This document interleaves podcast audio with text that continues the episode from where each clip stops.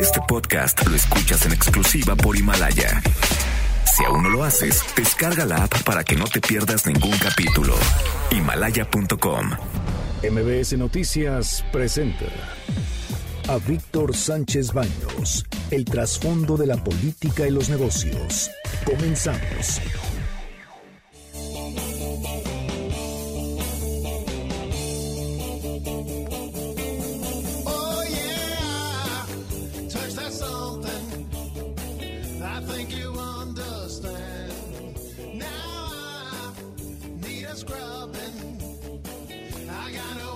Hola, ¿qué tal? ¿Cómo están? Muy, muy buenas noches. Los saludo con mucho afecto. Soy Víctor Sánchez Baños en MBS a través de la frecuencia 102.5 de FM desde la Ciudad de México. Acompáñanos durante una hora para que juntos analicemos y discutamos la información de los asuntos de poder y dinero que leerás y escucharás mañana. Sintonízanos en vivo, en streaming, en mbsnoticias.com. Están conmigo y en una cuarentena pues ya impuesta pues eh, por una parte creo que ya se encuentra en línea telefónica Mario de Constanzo. ¿Cómo estás? Muy buenas noches. Buenas noches, ¿cómo estamos? Muy bien, gracias. ¿Y tú? Ah, no, está César Buitrón, perdón, perdón, Ay, perdón, perdón, Víctor, ya sabes, tanta descoordinación en todos lados. Ni No, no, la no, no, Susana no. distancia, no nos podemos entender. Como siempre es un gusto aquí contigo, Víctor. Saludos. Gracias, César. Qué amable eres. Muchas gracias. Y estamos ahorita en un momento más, ya estará con nosotros eh, Bernardo Sebastián. Bueno, pues hoy es día de mucha información, pero vamos a la cortinilla. Debate. Comunícate. Comenta a Víctor Sánchez Baños en MBS. Twitter, arroba B. Sánchez Baños y arroba MBS Noticias. México, México en breve entraremos a la fase 3 de la pandemia. Van 8 muertos a consecuencia del COVID-19. Estos son datos de la Secretaría de Salud que fueron dados a conocer hace una hora. Suman 585 contagiados, 110 más de los reconocidos ayer. También tenemos 2.156 sospechosos, 500 más del anterior reporte. Hay omisiones en las estadísticas eh, de oficiales ya que se reportó en el transcurso del día la muerte de dos personas más un hombre de 42 años en el Hospital de Alta Especialidad de Iztapaluca, Estado de México. No tenía antecedentes de algún viaje, aunque tuvo un contacto con un paciente positivo de coronavirus. Se menciona también en la página de web del Universal de otra persona de 28 años que falleció en el hospital del IMSS de Gabriel Mancera. En Jalisco, de acuerdo al portal 1tv.com, dice que se registró una segunda muerte por COVID-19 en Jalisco, según informó el gobernador Enrique Alfaro. Oficialmente, solo dos personas murieron en las últimas 24 horas. En total, aparentemente son cuatro. Se tiene información oficial de la Secretaría de Salud de Quintana Roo, que ese es el cuarto. Habría muerto una persona, de un hombre de 74 años de edad en Cancún.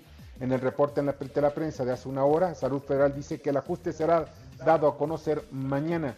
Y se suman también otros casos que, repito, se dieron a conocer en los medios y a nivel local en el país.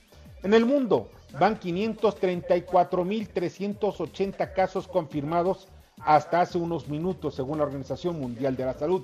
El número de muertos ascendió a 24.181 y 119.851 personas se han recuperado a esta enfermedad. México, México entra a la fase 3, lo que implica mayores controles para evitar que se incremente el número de víctimas. La 1 controla la venta, pide precisamente eh, el presidente Andrés Manuel López Obrador que la ONU controle la venta de medicamentos y no cerrar fronteras. Y además asegura en una videoconferencia que tuvo con los representantes del grupo de los 20, del G20, donde que la pandemia del COVID-19 haya acaparamiento, denuncia López Obrador que haya acaparamiento de medicamentos y de equipo médico. Esto es en todo el orbe por parte de quienes tienen más posibilidades económicas. El G20 inyectará más de 5 billones de dólares para minimizar el daño del COVID-19. El martes pasado, en este espacio, en este noticiero, entrevistamos a un ahogado cuya esposa murió de esta enfermedad. Son pocos los pasajeros contactados por la Secretaría de Salud. Los que acudieron a hospitales han sido detectados como enfermos por coronavirus. No se, ha hecho exámenes, no se han hecho exámenes a los elementos de migración ni de aduanas, según nos denunciaron los empleados del aeropuerto de la Ciudad de México. Y precisamente ellos, la familia que viajaba con el abogado, eh, viajaba en, los, más o menos en la mitad del avión de Iberia, pero desafortunadamente pocos, pocos han acudido a checarse, quizá porque están asintomáticos. Y se convirtió Estados Unidos en el país con más casos confirmados. Suman 85.327 con, con 1.293 muertos. En las últimas 24 horas murieron 256 personas más allá, más arriba del río Bravo. Esta tasa de mortandad es de 1.52%. Los sistemas de salud empiezan a convulsionarse. También empieza a sentirse la carencia de ventiladores. Pretende Estados Unidos comprar más de un millón de estos aparatos que apoyan la respiración de las víctimas de COVID-19. China. China disminuye dramáticamente la tendencia alcista y solo reportó 114 casos hoy, con solo 10 muertes y 81.285 casos confirmados. España registró el número más alto de muertes, de fallecimientos, con 718. El nivel de letalidad es de 7.51%. Italia le sigue con 712, una mortandad de 10.2. En total suman 8.165 fallecidos. El presidente francés Emmanuel Macron anunció este jueves por la noche que prepara con su homólogo el estadounidense Donald Trump y otros países una nueva iniciativa importante, entre comillas, importante, frente a la pandemia, pandemia de coronavirus. Que el Papa Francisco dio negativo en un test de diagnóstico sobre el virus que se le ha realizado después de que un colaborador suyo, un sacerdote italiano que además vive con él en la casa de Santa Marta, resultara contagiado por coronavirus y fuera trasladado a un hospital de Roma. China cierra sus fronteras para evitar rebotes de este virus. Se trata de una medida temporal que solo prohibirá la entrada de extranjeros, casi sin excepciones. La estrategia de Bolsonaro contra el presidente brasileño, contra el coronavirus, lo enfrenta al ejército y a los gobernadores. Holanda y Alemania bloquean el plan de la Unión Europea contra la crisis de esta pandemia. Y en economía, los mercados financieros toman utilidades y mejoran sus índices. El petróleo se cotizó hoy, bajó bajó en forma importante la mezcla mexicana en 14 dólares con 67 centavos. El barril pierde 12%. La bolsa mexicana tuvo una ligera ganancia de 0.54%. El Dow Jones cerró con un espectacular crecimiento de 6.38% y Brasil creció 3.67%. Sin embargo, la apertura de los mercados asiáticos también van al alza. Japón gana 1.20%, Hong Kong 0.49%, China 0.67% y Corea del Sur 0.73%. El dólar se cotiza, la cotización más cara es de 24.70 en HSBC y la más barata de 24.22 pesos por dólar en el Banco Azteca. Las gasolinas se abaratan mientras la petrolera estatal Pemex apenas puede sostenerse. Y al mismo tiempo Pemex anuncia que no frenará operaciones, aunque también está tomando medidas de prevención. Sus 137.500 trabajadores no detendrán sus actividades. Se incrementan los saqueos en tiendas. Grupos de entre 15 y 50 personas llegan a los centros comerciales y se llevan dinero y mercancías. Son vulgares delincuentes, dice el jefe de la policía capitalino, porque no son actos desesperados de necesidad. En otras informaciones, Estados Unidos ofrece 15 millones de dólares por quien ofrezca información que lleve al arresto de Nicolás Maduro, presidente de Venezuela, quien es acusado por narcotráfico. En Chihuahua, miembros de la Guardia Nacional se enfrentaron a comuneros que exigían que la Comisión Nacional del Agua no entregara agua a Estados Unidos en base a un acuerdo internacional. Hay dos heridos, pero ya se llegó a un, a un, a un acuerdo entre los grupos de comuneros y la Comisión Nacional del Agua para que se entregue menos cantidad, cuando menos hasta que se lleve a cabo otro acuerdo con la comunidad en Chihuahua. Una balacera se registró hace unos minutos en Cancún entre marinos y secuestradores. Las autoridades acudieron a rescatar a una persona plagiada. Hay un herido y la balacera duró poco más de 15 minutos. Pues estas son lo que está ocurriendo a nivel mundial y nacional. Lo que sí está quedando claro, estimado César, es que definitivamente no está viéndose toda una actividad o una protocolos necesarios para poder atender a aquellos enfermos de coronavirus que sí se encuentran enfermos, pero que llegan a los hospitales y no son atendidos. Hay varias personas, y tengo los argumentos, tengo los elementos suficientes para decirlo, muchas personas han llegado a los hospitales públicos a solicitar apoyo y desafortunadamente no les han proporcionado ningún apoyo, incluso los tienen en la puerta. Les dicen póngase un tapabocas si es que no lo llevan, pero el asunto no es un asunto de tapabocas, es de atención.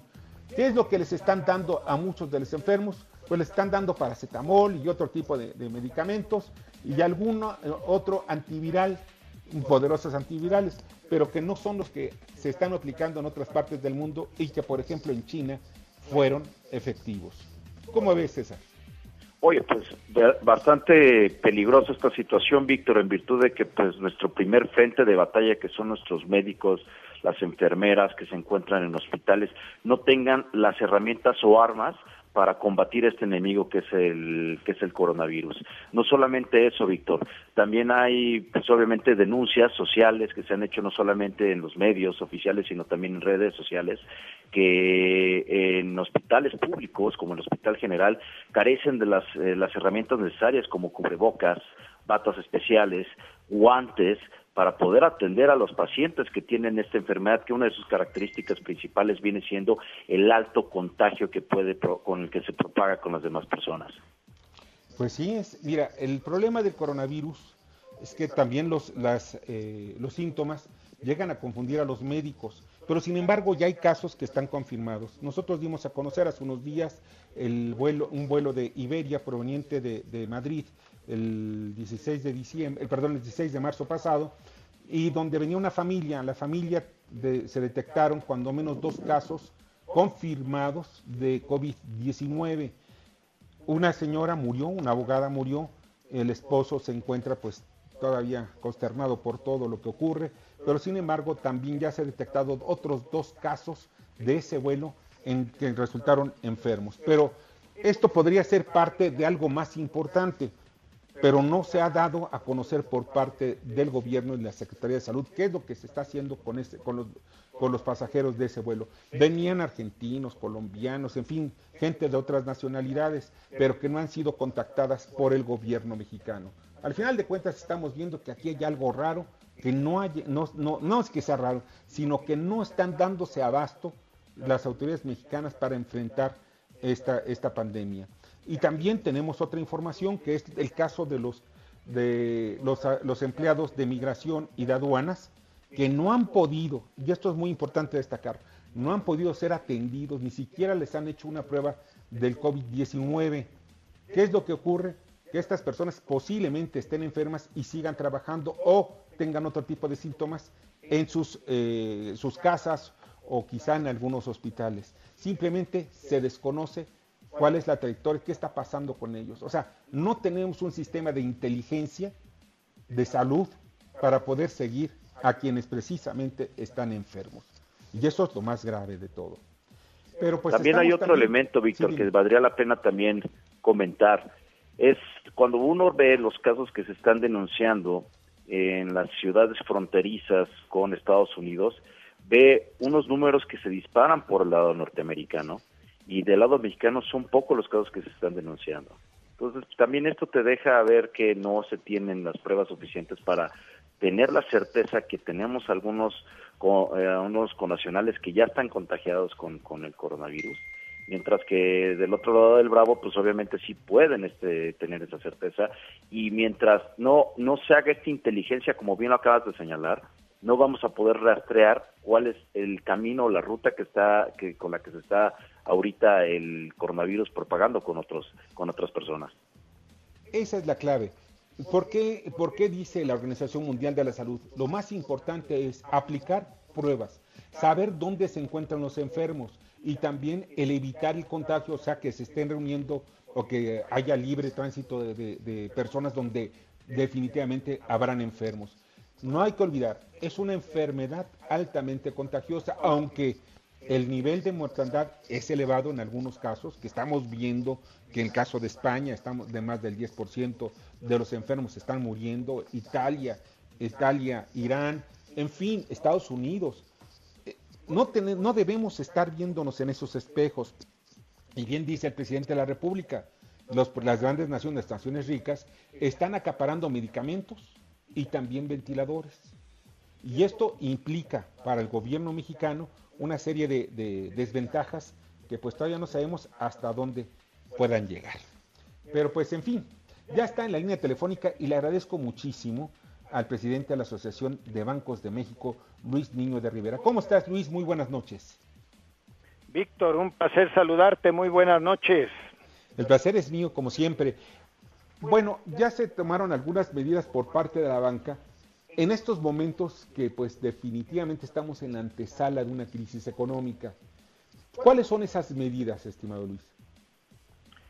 Muchas gracias, Víctor. Efectivamente, hoy la Asociación de Bancos de México anunció que todos los bancos estamos planteándole a nuestros clientes de crédito que estén al corriente en sus pagos, que al 28 de febrero eh, estén eh, en cartera vigente, la posibilidad de diferir cuatro pagos de capital más intereses.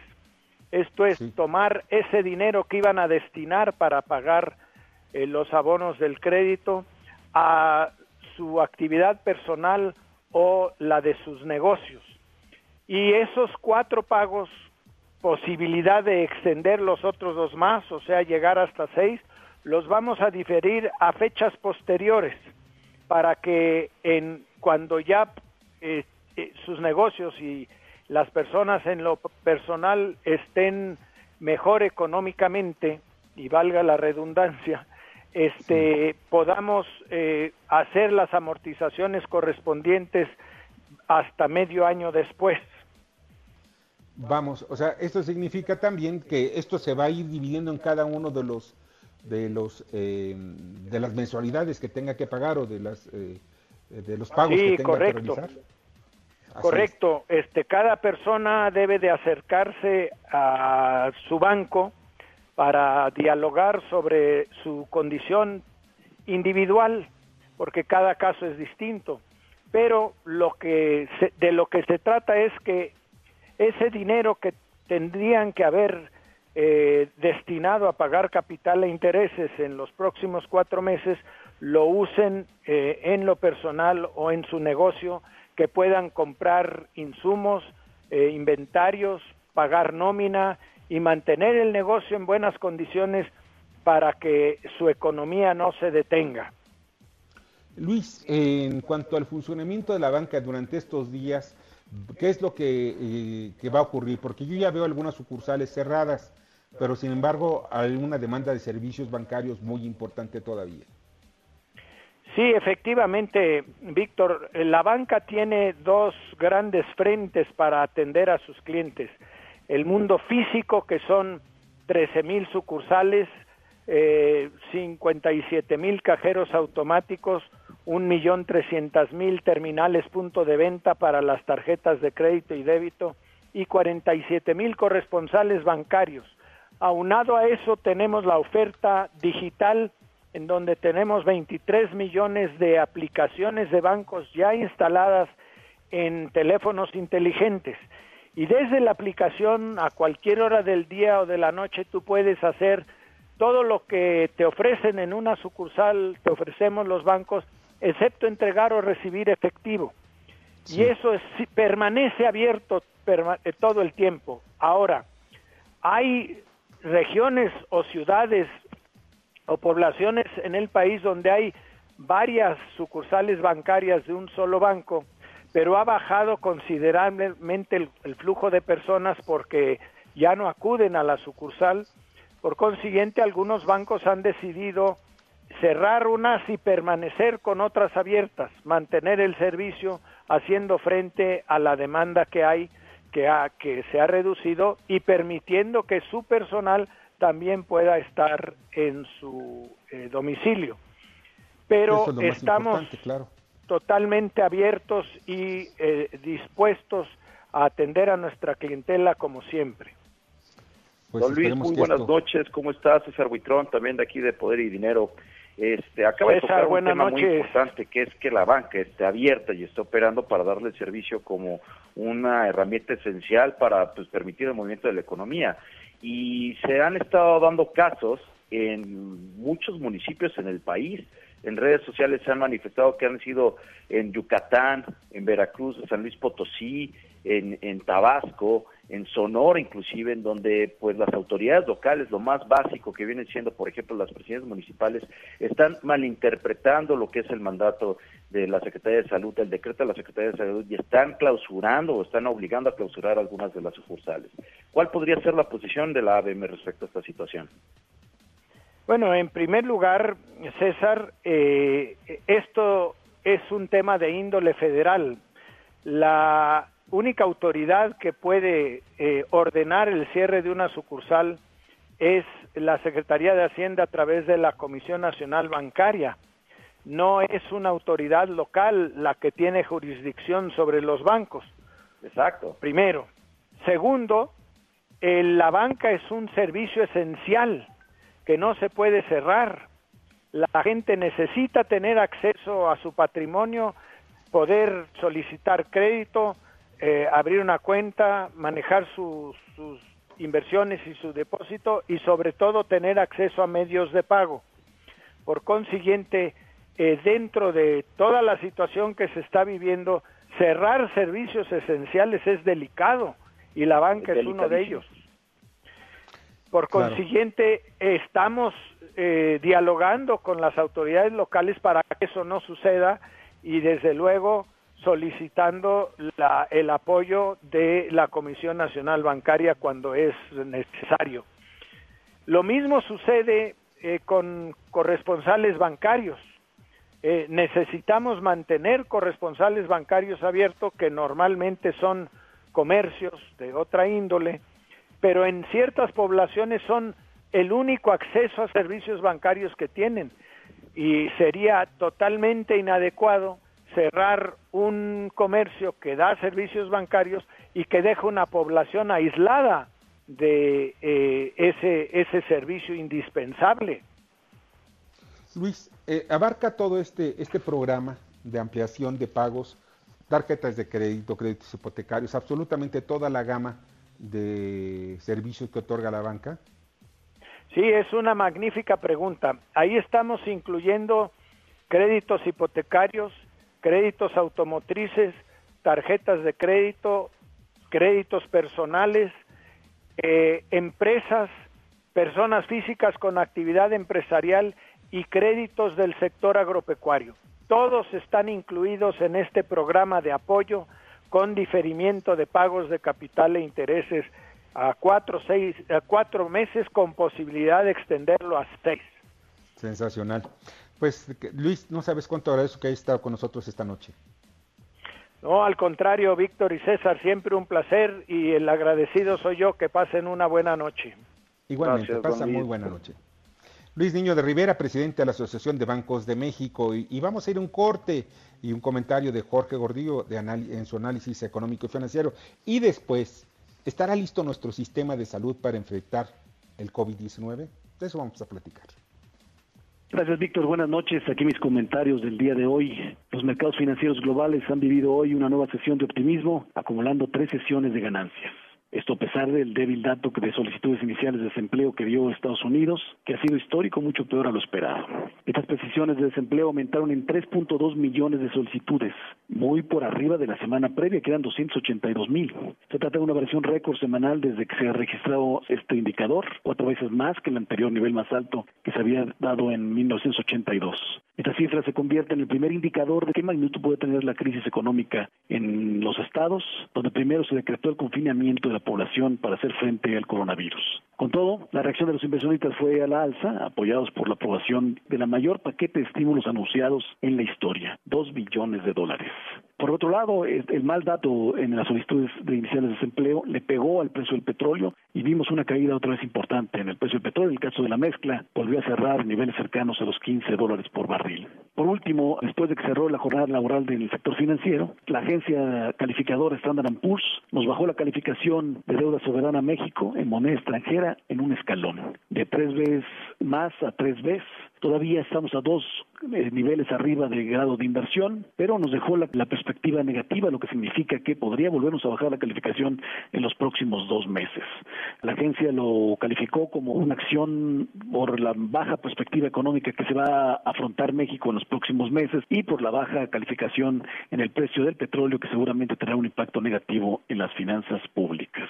Lo relevante hacia adelante va a ser qué tanto tenga la capacidad del sector privado y el gobierno para actuar conjuntamente y volver a presentar una mejor acción más contundente o más optimista cuando esta contingencia termine, porque eso es lo que va a pasar hacia adelante. Hasta aquí mis comentarios del día de hoy, Víctor. Escuchas a Víctor Sánchez Baños. Vamos a una pausa y continuamos. Víctor Sánchez Baños en MBS Noticias. Continuamos. Ahora vamos con el dato útil. La capa externa del virus COVID-19 es grasa, por lo que la forma más efectiva de eliminarlo es el jabón. También se puede usar alcohol a más del 65% mezclado con otro líquido, o bien una mezcla de 5 partes de agua y una de cloro. Lavar manos, ropa y superficies con agua a más de 25 grados Celsius es también muy efectivo. Muchas, muchas, muchas gracias que continúen con nosotros en MBS. Pero vamos a ver qué es lo que pasa también, eso es muy importante, qué es lo que están haciendo otros países. Vamos a escuchar a los presidentes y líderes de Estado de, por ejemplo, Alberto Fernández de Argentina. A partir de ese momento, nadie puede moverse de su residencia. Todos tienen que quedarse en sus casas. Bueno, ahora Jair Bolsonaro, el brasileño. Se vota un decreto legislativo del estado de calamidad en nuestro país. Luis Lacalle, Uruguay. Vamos a proceder a un cierre parcial de fronteras. Yanine Áñez, de Bolivia. Desde el domingo 22 de marzo a las 0 horas y por 14 días entra en vigencia la cuarentena total en todo el país. Martín Vizcarra, Perú. Durante el estado de emergencia se dispone el cierre total de las fronteras. El perseguido Nicolás Maduro de Venezuela. Venezuela entera entra en cuarentena social. Iván Duque de Colombia. En desarrollo del estado de emergencia, aplicaremos un aislamiento preventivo obligatorio para todos los colombianos. Sebastián Piñeira, Chile. He decretado estado de excepción constitucional de catástrofe. Y vamos a escuchar al presidente Andrés Manuel López Obrador. Este es el detente. Detente, detente enemigo, que el corazón de Jesús está conmigo. Bueno, realmente él dijo algo mucho más importante que fue precisamente en la reunión del, del, del G20 y habla sobre la importancia de que todos estemos unidos, sobre todo el G20, y que den la oportunidad a, a los países pobres de acceso a medicinas y a ventiladores, que eso es fundamental. Pero escuchemos a Ana Lucía de la Garza Barroso, directora de investigación operativa de epidemiología de la Secretaría de Salud tenemos que el porcentaje de las comorbilidades, es decir, de otras enfermedades que presentan estas defunciones, se ha tenido eh, basado en aquellos que tienen eh, tabaquismo. Faltan, por supuesto, muchos estudios para poder concluirlo. También vemos eh, que hay una, la insuficiencia hepática, ha estado dentro de las primeras comorbilidades que se han presentado en estas defunciones. Bueno, pues estamos viendo lo que se mueve en el, planeta. Hay eh, muchas medidas que se toman, incluso extremas, eh, pero fundamentalmente hay que ver lo que viene la crisis, la crisis posterior, que también no deja de ser importante. Sí, actualmente el COVID-19 va a dejar muchos hogares enlutados, quizá miles, más bien ya son miles y cientos de miles pueden llegar, o quizá millones. Pero lo importante es después qué va a ocurrir. Y esa es la clave de todo.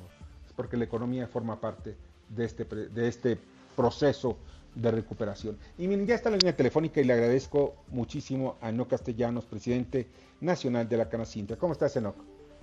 Víctor, muy buenas noches. Bien, eh, dentro de lo que cabe. Un saludo a tu auditorio. Muchas gracias. Sí, dentro de lo que cabe estamos bien, afortunadamente. Pero eh, estamos viendo también cuál viene un proceso económico bastante doloroso. Quizá en un año, dos años, esta pandemia puede durar muchos meses y los daños a la economía, no nada más de México, sino de todo el mundo, van a ser terribles. ¿Qué es lo que estiman precisamente los primeros impactos económicos que tenga el sector, el sector productivo mexicano? Pues eh, estamos viendo que algunas cadenas de producción se empiezan a ver afectadas por, por la baja demanda de sus productos, sobre todo aquellas que eh, son proveedoras de, restaurantes, de hoteles, y, y esto empieza, empieza a afectarlas con, con caídas importantes en sus ingresos. Nos preocupa mucho, sobre todo, las micro, pequeñas y medianas empresas. Estamos hablando entre micro y pequeñas de un, de un universo de cuatro millones y medio de, de empresas que pueden tener una presión para, para prescindir de, sus trabajadores. Si ya no tienen ingresos que les den para soportar esos empleos, pues tendríamos eh, despidos y, bueno, eso nos preocupa mucho porque de, de una situación de crisis económica pudiéramos pasar también a una crisis social. Y esa crisis social estamos hablando de violencia, robos e incluso ingobernabilidad. Sí, hay que, hay que valorar eh, una regla de dedo de por cada punto porcentual del Producto Interno Bruto se crean o se destruyen alrededor de 200 mil empleos. Entonces, dependiendo lo que, lo que tomamos de referencia en cuanto a las proyecciones que están saliendo todos los días de, crecimiento, eh, si fuera un 4% el que cae la economía, pues estaríamos hablando de la pérdida de 800 mil empleos y eh, si fuera un 7%, que es eh, lo máximo, estaríamos hablando de, de 1.400.000.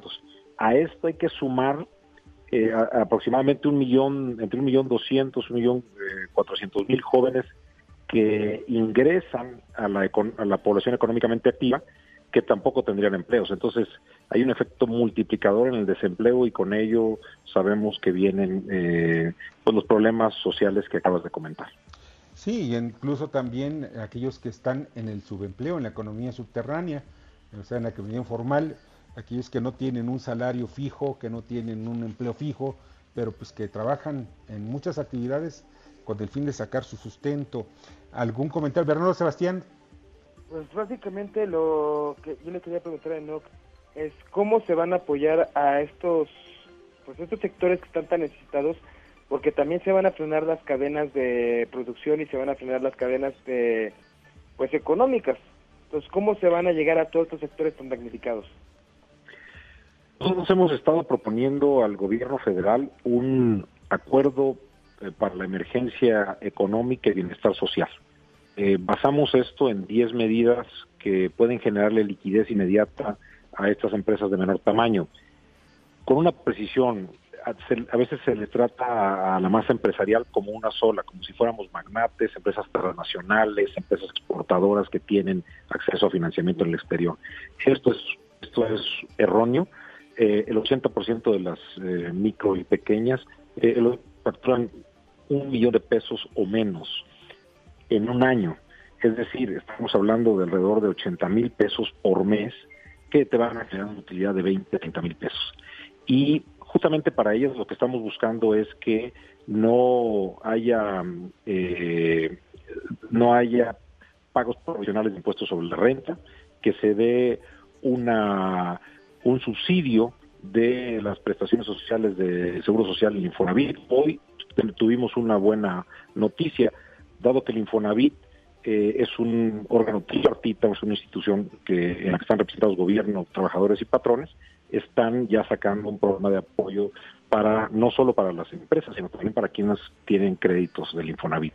Por otro lado, eh, queremos que eh, se puedan compensar impuestos, que nos den un, diferimiento de tres meses para la, presentación de la declaración anual, que en caso de personas morales es ahora en marzo y físicas es en abril.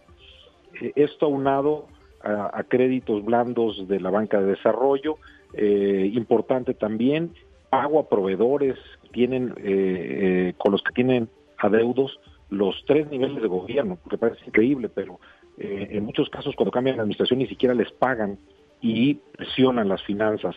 Y, también las empresas grandes, las empresas productivas del Estado, PMG de alrededor de 140 mil millones de pesos. Entonces, junto con la devolución de IVA, de aquellas empresas que lo solicitaron antes de marzo. Y un perdón, un, un último dato muy importante. Queremos solicitar crédito de 90 días en la factura de electricidad de Comisión Federal, porque todo esto aunado eh, daría la posibilidad de que aguantaran empleos muchas eh, de estas empresas de menor tamaño.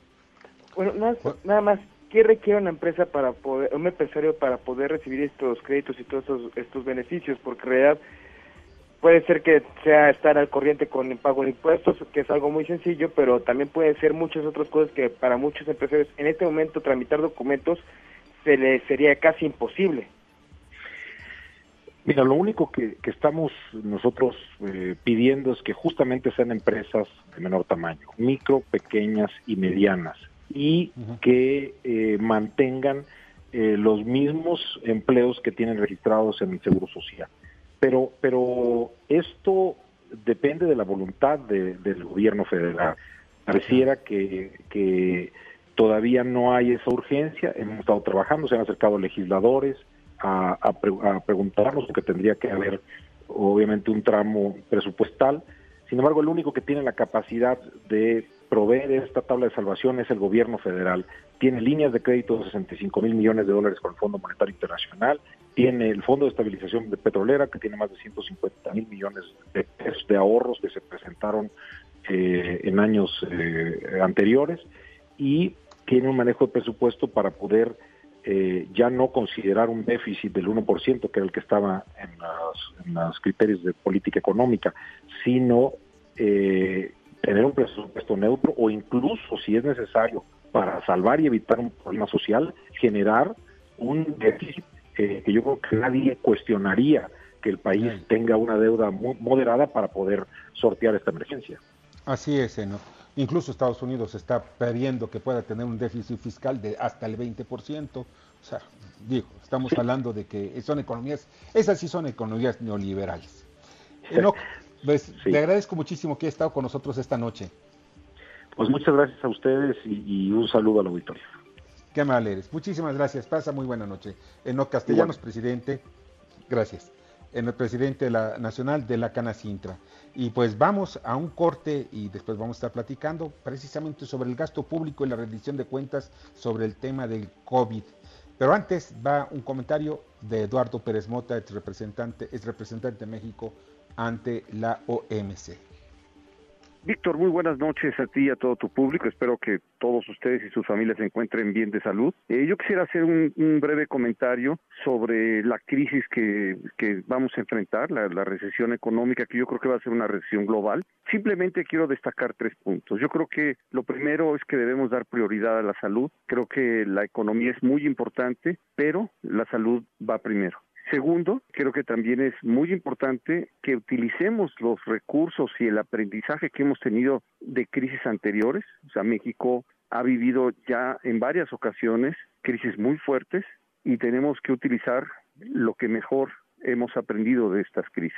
El apoyo del, del gobierno tiene que ser muy rápido, tiene que ser con mecanismos quizá distintos a los que se han utilizado tradicionalmente cuando se activa el gasto gasto público, pero tenemos que actuar rápido, tenemos que actuar bien y tenemos que dirigir, el gobierno tiene que dirigir esos eh, apoyos a la gente que va a perder sus trabajos eh, temporalmente. Necesitamos mantener la demanda agregada y finalmente yo creo que tenemos que entender muy bien cuáles son los distintos eh, periodos que vamos a enfrentar. Este, este, es un primer periodo donde la gente simplemente va a dejar de tener eh, contactos, la economía va a caer, se van a perder empleos y en ese momento es cuando se necesita que el gobierno eh, actúe, actúe con firmeza, con rapidez.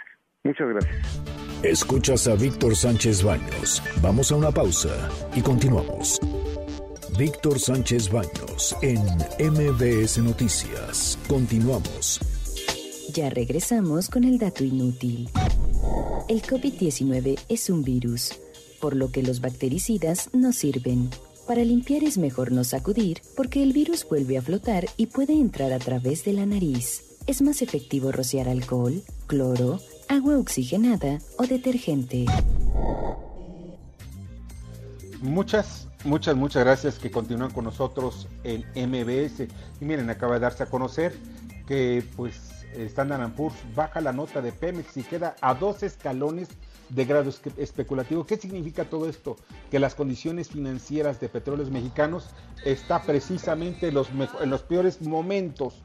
Que, o sea, no está dando y no, no formará parte de esa estrategia que tenía la cuarta transformación para que a través del petróleo tuvieran, pues se pudieran eh, financiar muchos de los programas sociales. Esto nos lleva a la reflexión, ¿qué va a pasar entonces? También ¿Más austeridad? muchísima más austeridad, pero sobre todo es que ya no va a tener dinero para esos programas sociales. Y en estos momentos de crisis económica que se avecina, pues las condiciones del país van a ser todavía muchísimo, muchísimo más complicadas. Y todo eso también nos lleva a que el país se encuentre también con un grado de, inversión que va cayendo paulatinamente. O sea, vemos que en economía, en momentos en que la economía mundial, el entorno mundial va a ser devastador, también la economía mexicana va a estar en los peores momentos. Pero pues en fin, y ya está, ya creo que ya está en la línea telefónica em, y le agradezco muchísimo a Joana Jean, es una mexicana residente en Cambridge, Inglaterra. Ella imparte un taller para niños de primaria y en estos momentos del coronavirus. Hola Joana, ¿cómo estás? Muy buenas noches y buenos días en Londres. Hola, buenas noches. Oye Joana, sé que es complicado eh, lo que se está viviendo en todo el mundo, pero hay algunas regiones del planeta que es todavía un poco más complicado y sobre todo como mexicano. ¿Qué es lo que estás viviendo en estos momentos en Londres? Donde pues eh, Boris Johnson pues no está muy, o sea, muy, no se ve a nivel mundial como que esté tomando las riendas de una nación tan importante como Reino Unido. Eh, bueno, eh, sí, de hecho, hace un par de semanas estábamos todos muy preocupados precisamente por esa situación. No veíamos que que Boris estuviera tomando mucha acción, sin embargo, bueno, al menos ha tomado unas medidas y al momento, pues la mayoría de los británicos han estado respondiendo muy positivamente. Eh, por ejemplo, bueno, ha tomado ciertas medidas, ¿no? Por ejemplo, eh, no podemos salir de casa, estamos completamente aislados, a menos eh, de que sea por las siguientes razones. O sea, puede uno casa siempre y cuando sea por las siguientes razones. Compras exclusivamente lo básico, eh, alguna forma de ejercicio que puede ser, por ejemplo, eh, solo o únicamente con las personas con las que vives. Eh, no te puedes reunir con familiares o amistades a menos que vivas con ellos. Y bueno, también en caso de que tengas alguna razón médica por la que tengas que trasladarte, o en caso de que tengas eh, que trasladarte a trabajar, en este caso, por ejemplo, si eres enfermera, doctor o trabajas eh, para algún, eh, vamos, algún trabajo esencial. han estado repitiendo constantemente practicar la distancia entre personas sí.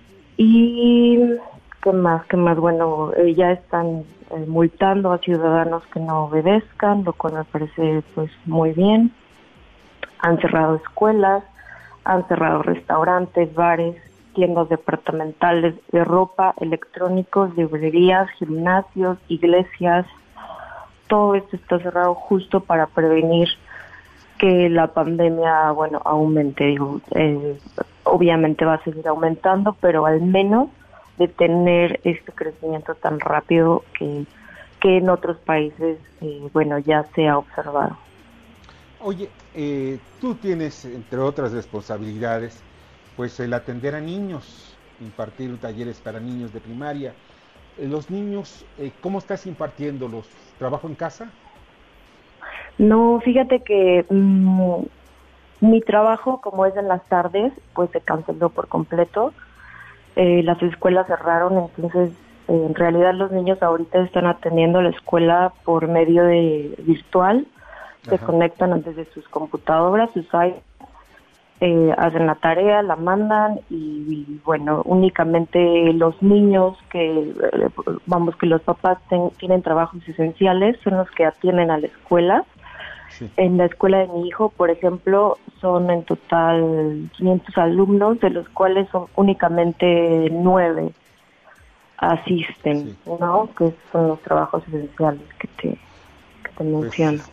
Pues no es fácil, no es fácil precisamente, y sobre todo tienes que comprar alimentos y tienes que sobrevivir sin casi materialmente ingresos, me parece.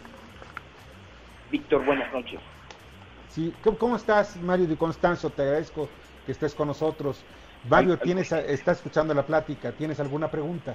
Sí, fíjate que eh, efectivamente, bueno, estamos escuchando que la situación pues es, es dramática. Eh, creo que eh, en ese sentido, pues todavía no se parece o los mexicanos no hemos hecho tanta conciencia todavía, porque todavía ves eh, pues mucho movimiento en la ciudad. Pero una, una pregunta, el gobierno de, de, Gran Bretaña está tomando algunas medidas para la crisis económica que se nos viene, porque definitivamente todo esto pues va a tener una repercusión económica importante. Vemos que todos los países del mundo, o al menos Francia, Alemania, eh, Canadá, Estados Unidos, ya están pensando en cómo reactivar sus economías. ¿Qué está pasando allá? ¿Cuál es la idea que tienen ellos? Pues eh, pasada esta pandemia o superada esta contingencia, ¿qué esperan ellos para su economía? ¿Qué dice la gente? ¿Cómo lo percibe?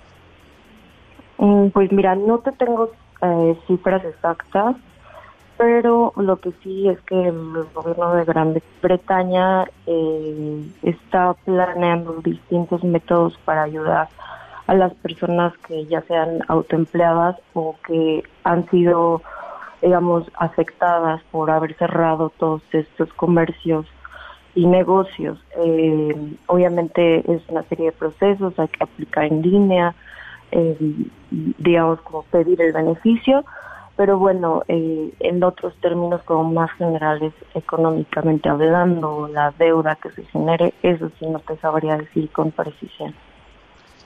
Bueno, pues Joana, te agradezco, te agradecemos eh, muchísimo que hayas estado con nosotros esta noche y pues esperemos que sea leve. Muchas gracias. Joana, muchas gracias a ustedes, que tengan bonita noche.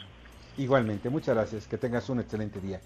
Johanna Jean, mexicana residente en Cambridge, Inglaterra. Y ya está en la línea telefónica y también le agradezco muchísimo a María Mariana Campos, quien es coordinadora del programa de gasto público y rendición de cuentas de México, Evalúa. Hola, ¿qué tal? ¿Cómo estás, Mariana? Muy buenas noches. ¿Qué tal? Muy buenas noches. Oye, pues hay un problema aquí, pues muy serio, ¿no? Que es lo que lo que estamos preocupados y yo y no creo que estemos ocupados en el país, que es el qué está pasando en estos momentos de crisis, qué es lo que nos falta, porque ustedes llevan un control sobre las compras del gobierno federal y parece ser que no tenemos ventiladores, no tenemos camas, no tenemos insumos. ¿Qué es lo que en realidad está pasando, Mariana? Bueno, partimos de, eh, de que tenemos un problema estructural crónico de baja capacidad en el sector salud para atender, eh, digamos, para brindar la atención a la salud de la población mexicana, ¿no? y evidentemente con ese en ese contexto pues se vuelve y va a ser muy muy complicado atender esta pandemia, por eso la importancia de que nos quedemos en casa. Para darte unas cifras, este problema se ha agravado además porque ha disminuido el gasto para la salud en México. Y, eh, por ejemplo, el año pasado, 65% del presupuesto destinado a eh, la infraestructura para la atención eh, de la salud no fue ejercido. Y esto afectó la ampliación, remodelación y adaptación de instalaciones hospitalarias y también afectó los, los programas de adquisiciones eh, de equipo médico. ¿no? Entonces, pues fue un muy mal año para la infraestructura en salud del año pasado y eh, crónicamente pues hemos identificado que nuestro mayor déficit está por ejemplo en el número de enfermeras por cada eh, mil pacientes, mientras que eh, en Europa tienen alrededor de casi nueve, en México estamos cercanos a los tres. Entonces, pues es, digamos, un alrededor de 65% menos de lo que eh, tienen en otros países, ¿no? Pero esto es más dramático si consideramos la fragmentación del sistema de salud, ¿no? Es decir, el IMSS tiene una mejor proporción que la Secretaría de Salud, que está es la menos equipada, digamos, los hospitales de esta secretaría y que además atienden a la mayor parte de la población eh, que lamentablemente se encuentran en economía informal y no tienen eh, acceso a la seguridad social formal. Oye, Mariana, ¿tienes alguna pregunta, por cierto, Mario, al respecto? Mira, una que me parece eh, pertinente. Fíjate que, eh, Mariana, buenas noches. buenas noches. una pregunta. en recientes días hemos visto o vimos que el presidente López Obrador le ordenó o instruyó al ejército pues prácticamente operar eh, algunos hospitales. Eh, lo ha anunciado y eh, me llamó la atención que hoy me parece que hay un comunicado del ejército en donde invita a médicos pues a, ahora sí que a trabajar en este en este proyecto y me llama mucho la atención hay riesgo de que en este en este en esta acción digamos haya médicos del IMSS que migren a trabajar para el ejército o médicos del ISTE o cuál es el llamado hay hay falta de médicos eh, no, no, me queda muy claro cuál es el objeto de que el ejército opere estos hospitales y no los institutos de salud o los eh, o los hospitales eh, de salud que de alguna manera ya tienen experiencia en esto, hay un know-how, hay, saben cómo operarlos y supuestamente tendrían los médicos eh, disponibles para colocarlos en, los hospitales. Ya. Bueno, sí, sí, sí es. Eh, yo también tengo casi que la misma pregunta que tú, eh, pero sí creo que sí tenemos un déficit de, médicos, ¿no? En, en, cuanto a médicos estamos también rezagados. No, no es tan grave como el caso de enfermeras o enfermeros, sino eh, eh, un poco menos. Por ejemplo, tenemos alrededor 28-30% menos de lo que Italia, España y el promedio de los países de Europa. Entonces, eh, yo creo que incluso México va a tener que en algún momento, y ojalá eso ya se estuviera organizando, pues también hacer un llamado a médicos de otros lados que puedan apoyarnos, especialmente los países como China, que ya pasaron quizás el momento más álgido de esta pandemia. Claro. Eh, y, con ellos aprender de lo que eh, eh, sucede allá, ¿no? Yo creo que estamos un poco atrasados en general, ¿no? Es muy importante ya generar certeza de cómo se va a ampliar la, capacidad de, del sistema de salud, la capacidad instalada y cómo se va a reaccionar ante las rigideces del sistema, porque acordémonos, realmente no es un sistema, es un conjunto de sistemas, está el IMSS, el ISTE, con distintas reglas, maneras de operar, eh, un paciente no puede ir a cualquier hospital público, tiene que ir a ciertos. Vamos a conservar o no esa rigidez. Eh, o para el caso de coronavirus se va a generar más bien un sistema integral. Eh, esas, esas son como parte de las grandes preguntas eh, que todavía hay. Y que tiene que ser el Consejo Nacional de Salud el que debe dar la respuesta, que encabeza precisamente López Obrador. Pues Mariana Consejo no ha estado operando tanto, ¿no? No, no está operando, así nada más dos veces ha operado y la pandemia está creciendo de forma muy acelerada. Mariana, te agradezco muchísimo que hayas estado con nosotros esta noche. De qué buenas, noches, Mariana. Buenas noches. Mariana Campos, coordinadora del programa de gasto público y rendición de cuentas de México Evalúa. Y vamos a un breve corte y regresamos. Escuchas a Víctor Sánchez Baños. Vamos a una pausa y continuamos. Víctor Sánchez Baños en MBS Noticias. Continuamos. Continuamos con el dato feo. El plástico es en donde el COVID-19 es más estable y sobrevive hasta 72 horas, 42 horas en metal, 24 en cartón, 4 horas en cobre y madera y 3 horas en tela porosa. Pues muchas gracias y continúen con nosotros. Y ya nos vamos, les agradezco muchísimo que hayan estado con nosotros en MBS. Muchas gracias a César Buitrón. Mario de Constanzo, te agradezco muchísimo que estás, estuvieras esta segunda parte del programa. Al contrario, Víctor, gracias a ti. Buenas noches. Buenas noches. Bernardo Sebastián. Muy buenas noches, Víctor y Carmen Delgadillo allá en la, en la redacción, en el estudio, en la producción, Jorge Romero, eh, también en, en, la redacción Fernando Moctezuma, en los controles Héctor Zavala y, para despedirnos, porque para con un de alguna manera un sabor de boca menos, menos álgido, eh, pues es una, un poco de humor. En las redes sociales están llenas de fake news, nos mandaron un mensaje y tampoco crean todo lo que les dicen. A mí me dijeron que para ir al súper era suficiente con llevar guantes y cubrebocas. Cuando llegué ahí, todos tenían además pantalón y camisa. Pasé una vergüenza. Espero que esto sea un poquito, les arranque una pequeña sonrisa y espero que pasen una noche sensacional y agradable. Las opiniones vertidas en este programa son única y exclusivamente de estricta responsabilidad de quien las expresa. MBS Noticias presentó a Víctor Sánchez Baños, el trasfondo de la política y los negocios. Este podcast lo escuchas en exclusiva por Himalaya. Si aún no lo haces, descarga la app para que no te pierdas ningún capítulo. Himalaya.com